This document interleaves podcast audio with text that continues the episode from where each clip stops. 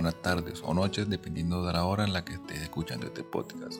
Mi nombre es Iván Bertis Mesa y durante este espacio te expondré junto a mis compañeros Vanessa Llanos, Víctor Obregón y Cristian Sarmiento lo que es la revisión por sistema, cómo se realiza y su importancia dentro de la historia clínica. Espero que todas tus dudas sean resueltas. No siendo más, iniciemos.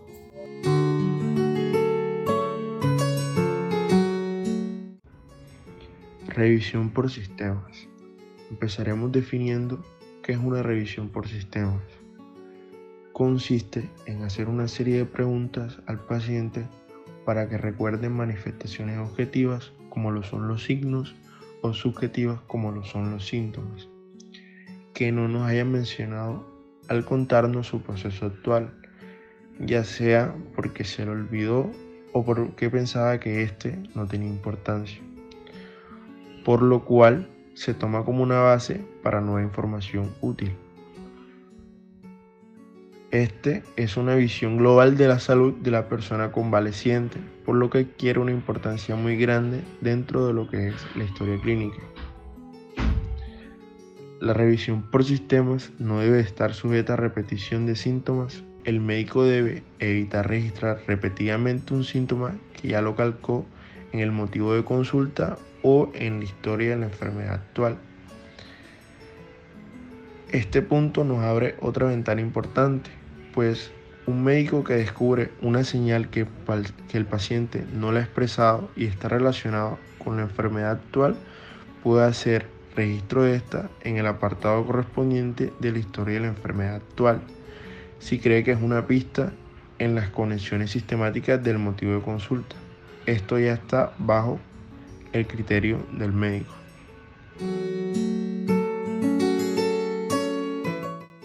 La importancia de la revisión por sistema radica en que nos ayuda a reconocer en el paciente una patología adicional que nos afloró, ni en el motivo de consulta ni en la enfermedad actual, debido a que muchos pacientes omiten ciertos datos porque les molesta o incluso sienten vergüenza, por lo que se centra únicamente en los síntomas por lo que vaya a consultar.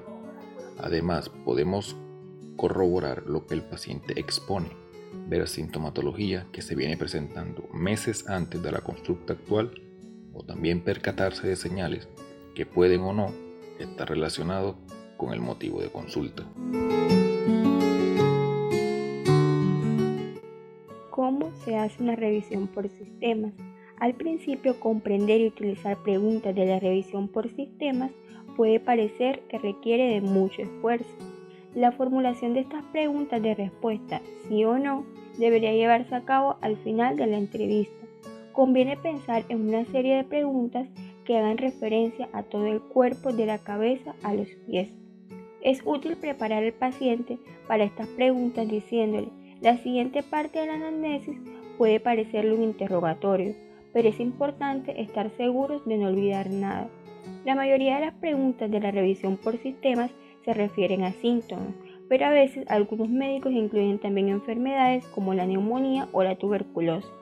También puede recurrir a preguntas de la revisión por sistema relacionadas con el motivo de la consulta para establecer positivos y negativos que sirvan para esclarecer el diagnóstico. Durante la anamnesis, la técnica está representada por el orden y la profundidad de las preguntas y la actitud general del médico. En el examen físico se deben desarrollar aún más la observación y la experimentación, que son las características básicas de las ciencias biológicas, y esto se consigue mediante el orden del examen y el empleo adecuado de las maniobras exploratorias específicas.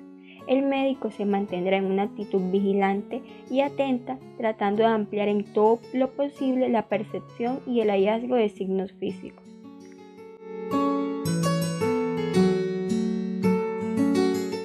La revisión por sistema en los pacientes se debe iniciar averiguando primeramente lo que son las impresiones generales.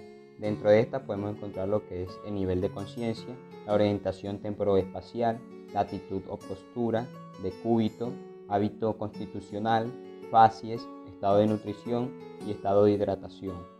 Posterior a esto iniciamos en sí con lo que es la revisión de los sistemas. Sistema tegumentario se observa toda la superficie de la piel para percibir cambios de color, tumoraciones, cicatrices u otros elementos dermatológicos.